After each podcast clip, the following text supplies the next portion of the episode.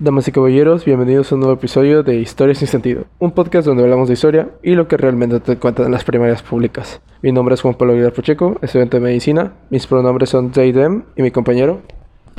Yo soy José Miguel Chacón Castillo, igual estudiante de medicina, y mis pronombres también es él.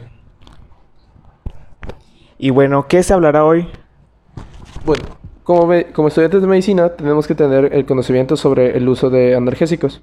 El día de hoy vamos a hablar sobre el manejo de la anestesia y cómo ésta desarrolló prácticas y tratamientos menos agresivas y menos dolorosas a partir del siglo XIX. Ni me quiero imaginar cómo eran esas prácticas, aunque si fuera un burgués de esos años no me vendría mal tomar alcohol para olvidar que duele. Bueno, contexto rápido.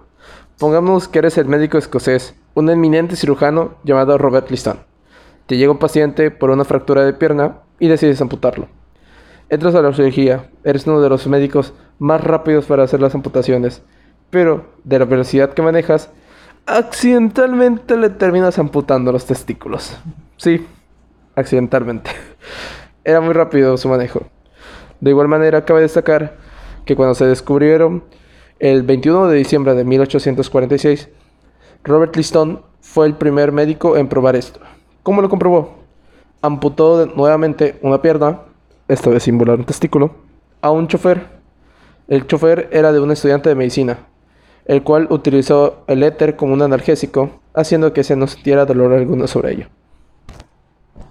Suerte que no sintió nada. Pero ¿cómo fue que se descubrió la anestesia? Ahora bien, vamos a hablar de uno de mis países favoritos, Estados Unidos.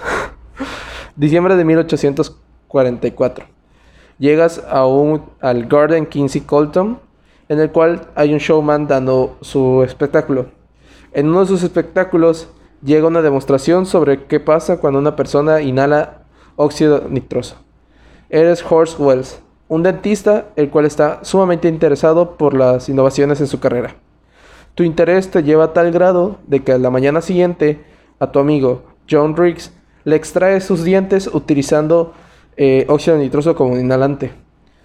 Te lleva la curiosidad y el morbo sobre ello y aprendes a fabricarlo y a cómo utilizarlo en tu consulta. El conocimiento de esto es tan grande que te lleva a irte a la Facultad de Medicina de Harvard donde intentas probar el funcionamiento de esto. Sin embargo, en esta ocasión, el medicamento no funciona por lo cual quedas desacreditado y pierdes el foco de esto. Pero no estás solo, tienes un discípulo, el doctor William Norton.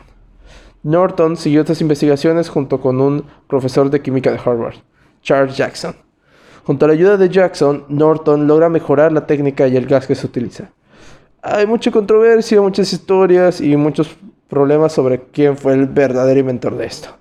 Eh, Morton estudió y lo comprobó con animales, administrando el éter de una manera similar, en lugar, pero en lugar de inhalarlo, era inyectado con agujas. Al final de cuentas, el 16 de octubre de 1846, Norton en el Hospital General de Massachusetts tiene una demostración en el cual le invitan para probar esto. ¿Qué pasa? De que la anestesia funciona. Y desde entonces se descubrió qué era la anestesia, cómo se debía de manejar, y esto se movió como pólvora, utilizando al otro lado del charco en otras cirugías, en las cuales destaca la de nuestro médico escocés que le encantaba respetar a los miembros viriles de las personas.